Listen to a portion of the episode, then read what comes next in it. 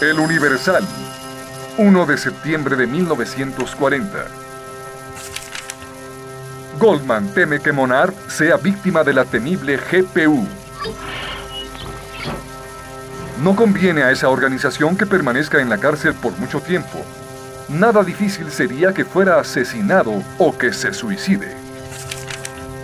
El abogado Albert Goldman, representante que fue de Trotsky en los Estados Unidos y que a raíz de la muerte de este vino a México a hacer todas las promociones necesarias para el esclarecimiento del crimen, estuvo ayer con el licenciado Austreberto Murataya Torres, jefe del Departamento de Investigaciones de la Procuraduría de Justicia, a expresar sus vehementes temores de que sea asesinado Jacques Monad, el homicida.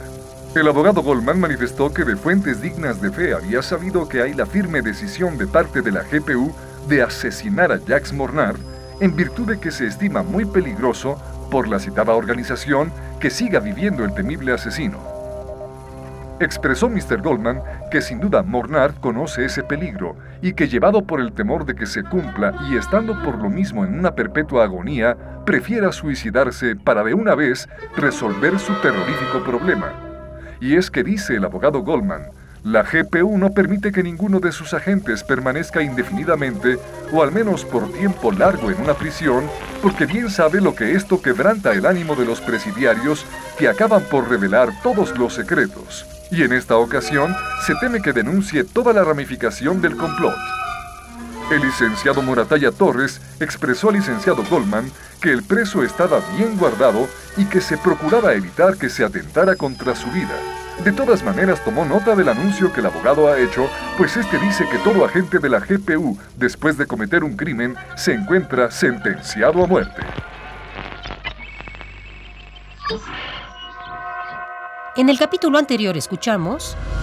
¿Quiénes lo mandaron a usted aquí y quiénes lo auxiliaron? ¿Quiénes le proporcionaron a usted los medios económicos para que cometiera el crimen? He entendido perfectamente su exposición. Anda usted buscando una verdad que no estoy en condiciones de darle, pues no la conozco. Sé que me va a llevar a un terreno sumamente ingrato y que tendré que soportar todas las consecuencias. Mi acto ha adquirido una proporción tan grande, tan enorme, que nunca pensé en ello. Y aun cuando me cortaran la piel a pedacitos, no podría hacer otra cosa. Jackson Mornard constituía la última reserva y debieron decidirse a utilizarla. Esto era lógico y natural.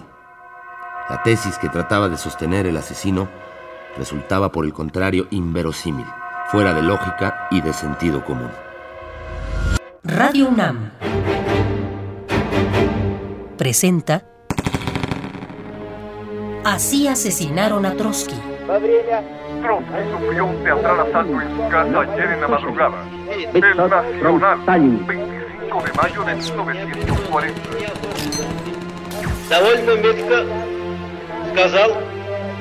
Довольно метко сказал великий русский писатель Гоголь. Así asesinaron a Trotsky.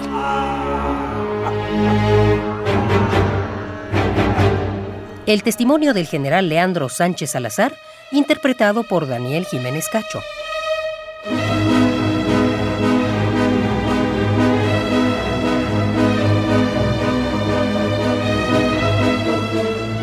Serial dramatizado, adaptado por José Woldenberg y producido por Emiliano López Rascón.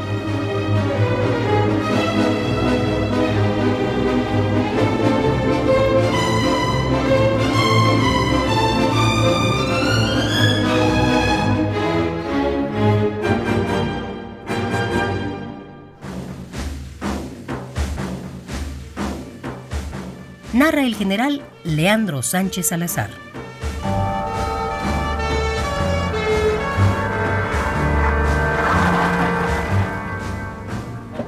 Por orden del juez de instrucción, el 30 de agosto, hacia el mediodía, fue trasladado Jackson Mornard en una ambulancia a la casa del extinto Leon Trotsky, con el fin de proceder a la reconstrucción del crimen. Era una diligencia obligada. Rodeaban al asesino cuatro agentes al mando del comandante Galindo. Encontrábanse en la casa asimismo varios policías uniformados.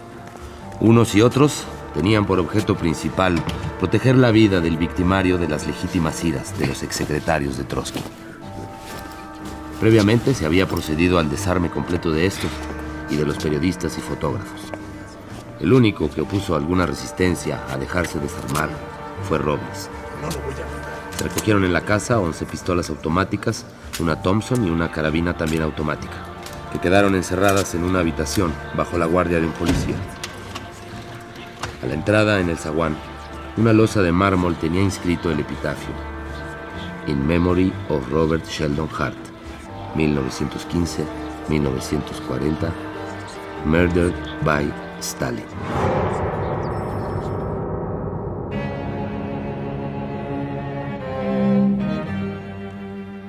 La casa había sufrido nuevas y recientes transformaciones que la hacían todavía más inexpugnable. Las ventanas tenían rejas reforzadas, las puertas estaban blindadas y abundaban las aspilleras por todas partes. La GPU debía sonreír, triunfante, de todas estas precauciones. Se empezó por hacer un minucioso examen de los libros en que constaban las visitas recibidas. El día, la semana, el mes, el año, la hora exacta de entrada y salida, la inicial de la persona que estaba de guardia.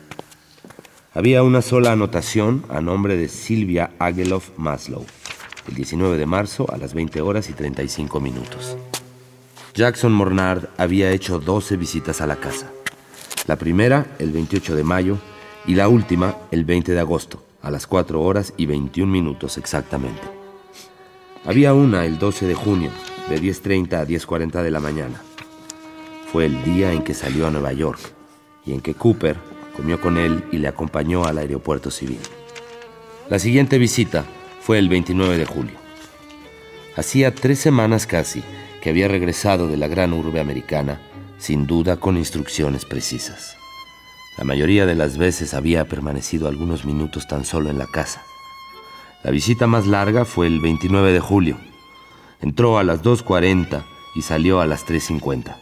Es decir, permaneció en esta ocasión en la casa una hora y diez minutos. La visita que le seguía en orden de extensión correspondía al 8 de agosto, 12 días antes del crimen. Entró a las 5.55 y salió a las 6.40. Permaneció en la casa tres cuartos de hora justos. En total, durante las once visitas, sin contar la del día del crimen, permaneció en la casa cuatro horas y 27 minutos. A nadie puede ocultársele la extraordinaria importancia de estos datos.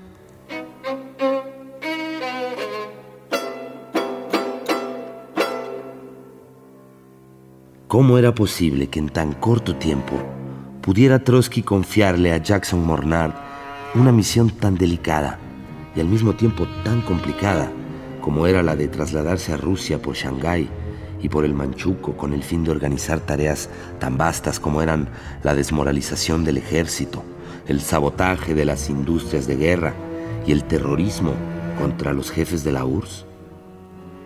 Independientemente de lo inconcebible del encargo, materialmente esto parecía imposible. Pudo establecerse además que solamente durante dos o tres de las visitas tuvo Jackson Mornard la oportunidad de ver a Trotsky. Y aún estas se debieron a las siguientes circunstancias. Jackson visitaba al francés Alfredo Rosmer, que le recibía al comienzo en la puerta de la calle, sin invitarle a entrar. Partió entonces de Natalia Sedova el que le hicieran pasar para que no permanecieran en la calle. Una de las veces que Jackson visitó a Rosmer, este se lo presentó casualmente a Trotsky. El asesino ignoraba seguramente, y quizá lo ignoraba la propia GPU, este escrupuloso registro de las visitas en casa del exiliado ruso. Dicho registro contribuía aún más a echar por tierra la tesis sostenida por el victimario. El juez de instrucción procedió a romper los cinco sellos que cerraban la puerta del despacho donde se cometió el atentado. Todo permanecía igual que quedó después del drama. Sobre la mesa había unos anteojos de Trotsky que usaba seguramente para ver de lejos. Hacia la derecha, Había otros de Carey con el cristal izquierdo saltado. Eran los que usaba cuando recibió el golpe fatal. Habían quedado rotos. Sobre una silla, al lado de un diván, estaba el libro que leía Trotsky, Hitler Maddy. Se encontraron también en el despacho las dos pistolas de la víctima, con seis cartuchos útiles cada una. El licenciado Raúl Carrancá Trujillo dio orden de que introdujeran en el despacho al asesino.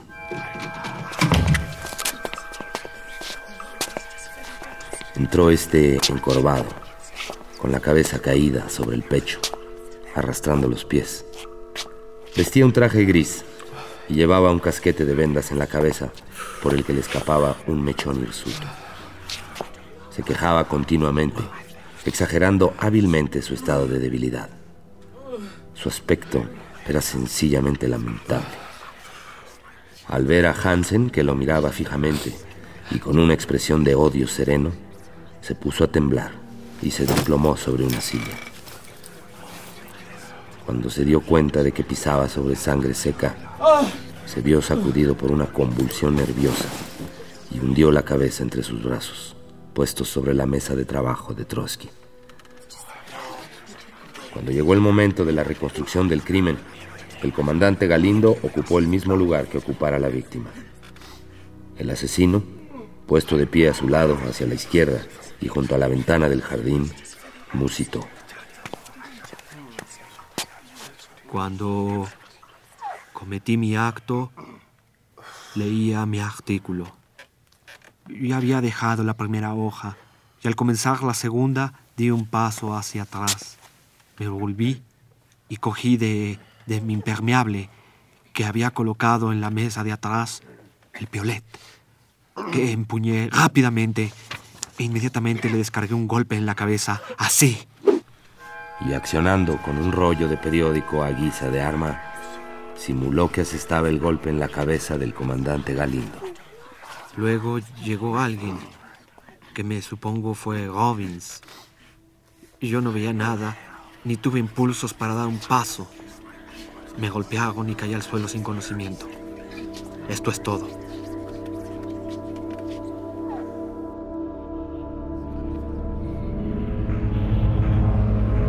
Así se dio por terminada la diligencia.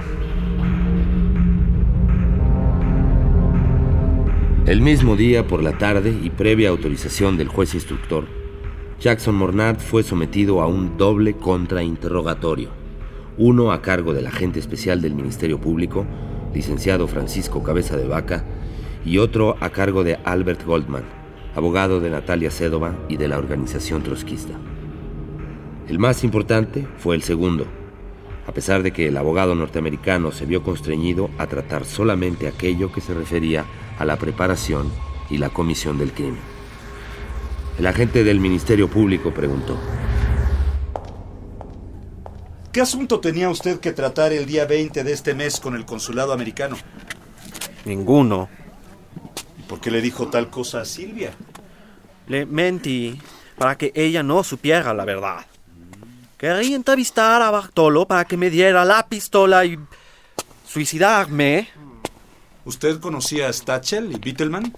No, ni de oídas. ¿Sabía que eran agentes estalinistas prominentes? No, no lo sabía.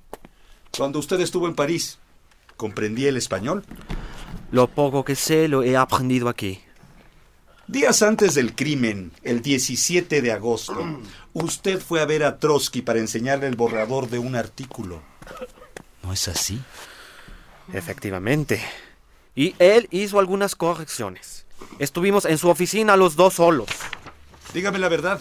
¿Por qué no lo mató entonces? ¿No estaba en el despacho con el mismo mobiliario y en la misma forma que el día 20? Efectivamente. Todo estaba idéntico, la escena la misma, pero yo no llevaba arma ese día. El día del crimen ocurrió completamente lo mismo que cuando su visita el sábado anterior.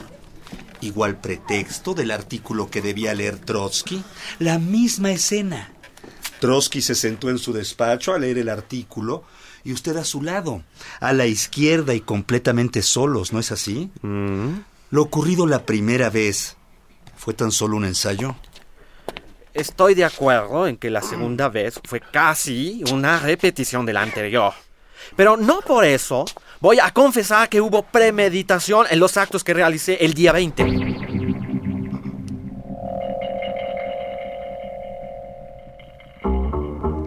La anterior respuesta indicaba que el asesino empezaba a preparar con cautela su defensa. Sin embargo, no podía hacerse ilusiones.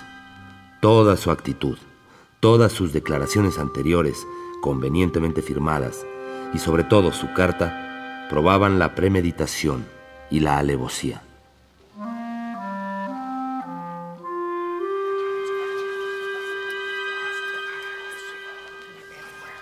Después se llevó a cabo el largo e interesantísimo contrainterrogatorio a que sometió al homicida el abogado trotskista norteamericano Albert Goldman. Ah, ¿Qué hizo de su pasaporte y demás documentos personales? Ya he declarado que cuando me dirigí a casa de Trotsky, la tarde del día 20, en el trayecto quemé todos mis papeles. La única cosa que dejé fue una carta encontrada en mi poder por la policía. Sí, estoy diciendo la verdad. Y mi pasaporte y demás documentos habrían corroborado mi declaración en todos sus detalles. Ah. ¿Y por qué entonces lo destruyó? Ah, querría deshacerme de todo ese material y no vi ninguna utilidad en guardarlo. Ah. ¿Cuándo aproximadamente vio usted al miembro de la Cuarta Internacional que le pidió que viniera a México para ver a Trotsky? Mm, A finales de julio, a principios de agosto de 1939. Ujú. ¿Y quién se lo presentó? Hmm, Creo que fueron dos miembros griegos de la Cuarta Internacional. ¿El miembro de la Cuarta Internacional le fue presentado por su nombre? No, Entonces, ¿cómo se lo presentaron? simplemente como un miembro de la Cuarta Internacional. ¿Era usted miembro de la sección francesa de la Cuarta Internacional? No, solamente un simpatizante. ¿Puede darnos una idea de la nacionalidad de ese miembro? Creo que era rumano o de alguno de los países balcánicos. ¿Y cuántas veces vio usted a ese hombre? Uf, como 15 o 20 veces. ¿Cuándo fue la última vez? No recuerdo. A casi todas las demás preguntas sobre sus entrevistas con el miembro del comité de la Cuarta Internacional, respondió invariablemente, No recuerdo. Lo olvidé. Ahora no me acuerdo. Uf, No recuerdo. ¿Cuánto dinero recibió usted de ese miembro del comité? 200 dólares.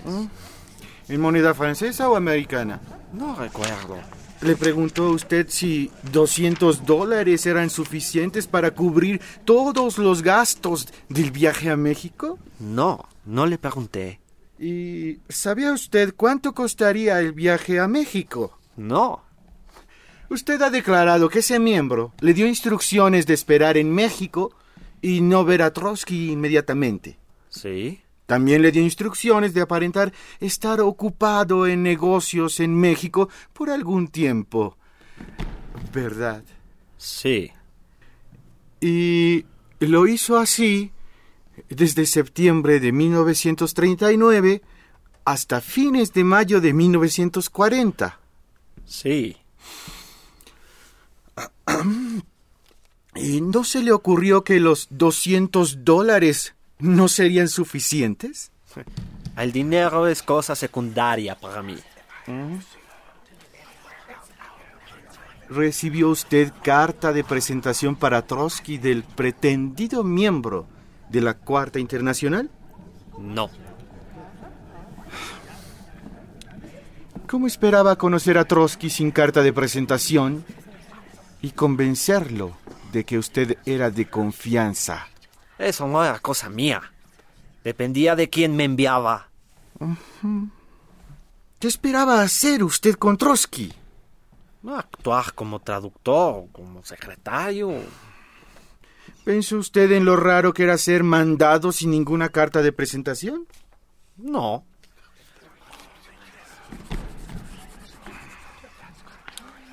¿Y qué hizo durante todos los meses desde que llegó de los Estados Unidos hasta lograr ver a Trotsky? Nada. ¿Se dedicaba a algún negocio? No. ¿No refirió usted a varias personas que se dedicaba a los negocios?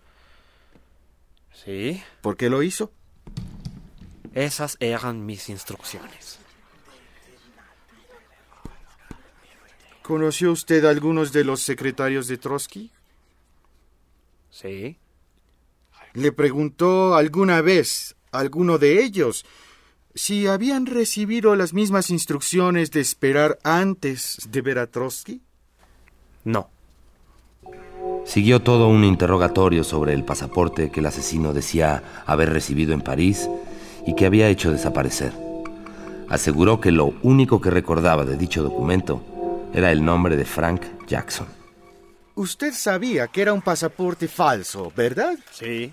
Y pretende usted que nunca se fijó en el contenido para familiarizarse con él. Nunca tuve el menor interés en verlo.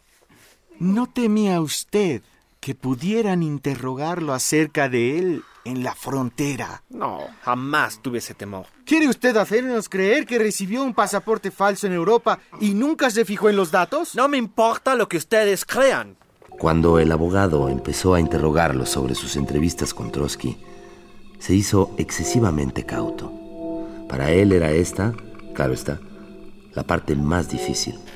¿Cuándo vio usted por primera vez a Trotsky? No recuerdo. Fue el día que llegó usted a casa de Trotsky para conducir a los Rosmer a Veracruz. No recuerdo. ¿Fue usted quien se ofreció a llevar a los Rosmer a Veracruz?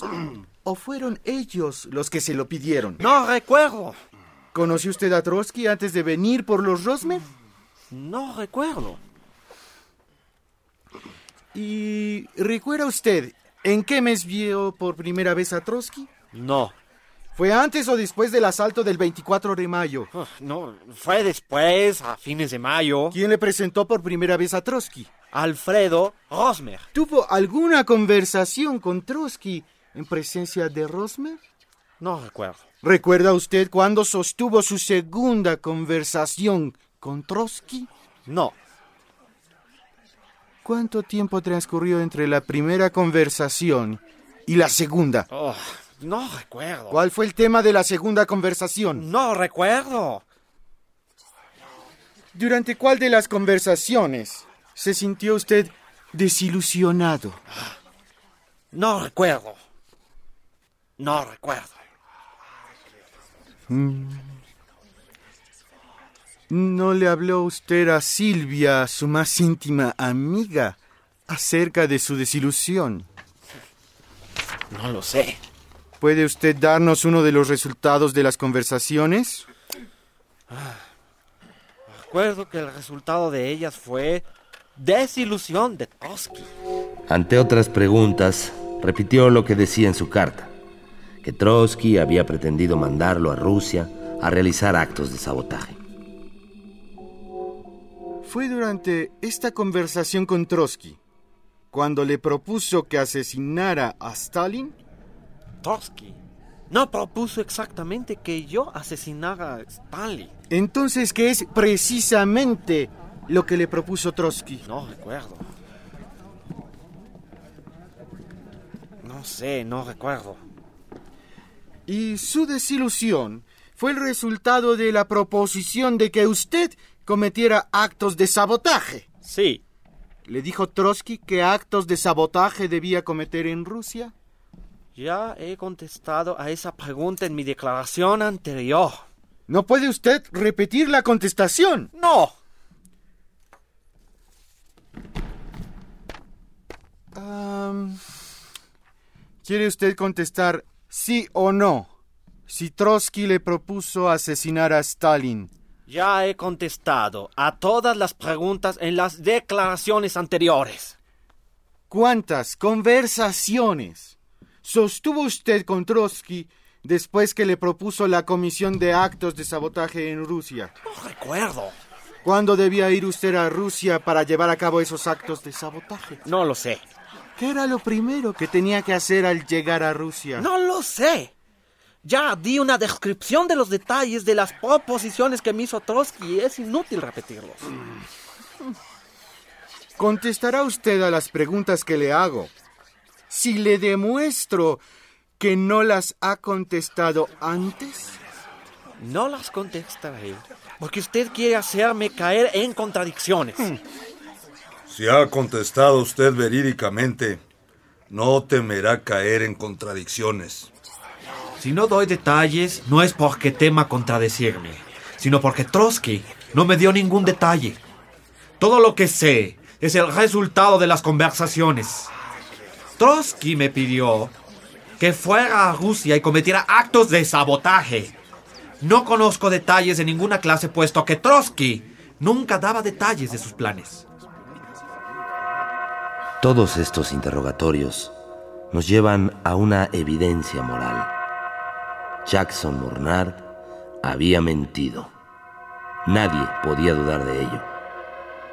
Pero ¿cuál era la verdad que él ocultaba tan cuidadosamente?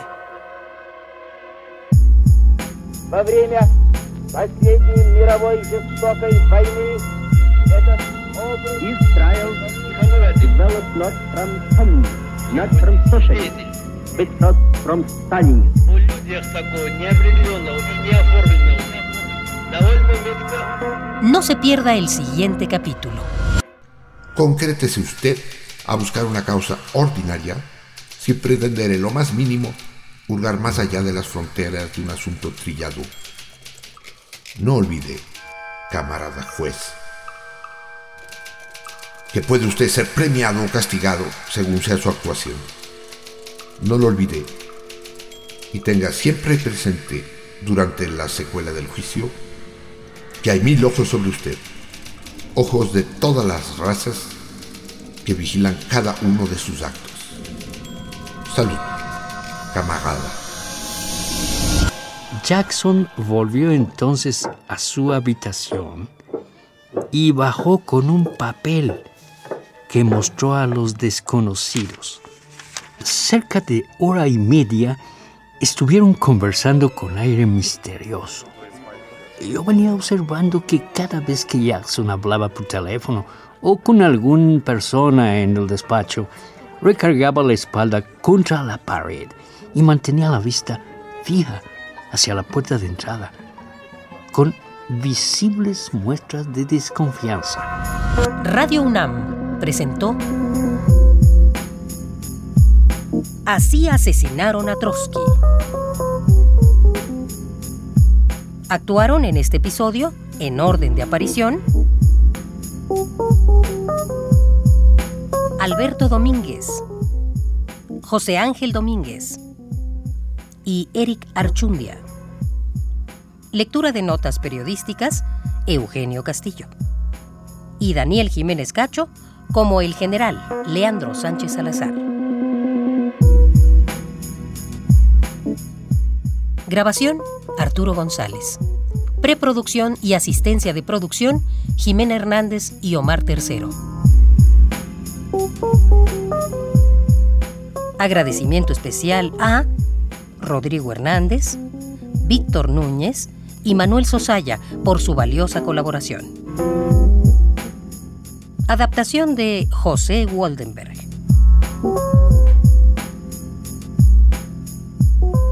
Dirección de actores, ambientación sonora y musical, montaje digital e investigación hemerográfica de Emiliano López Rascón. Así asesinaron a Trotsky. Es una producción de Radio UNAM.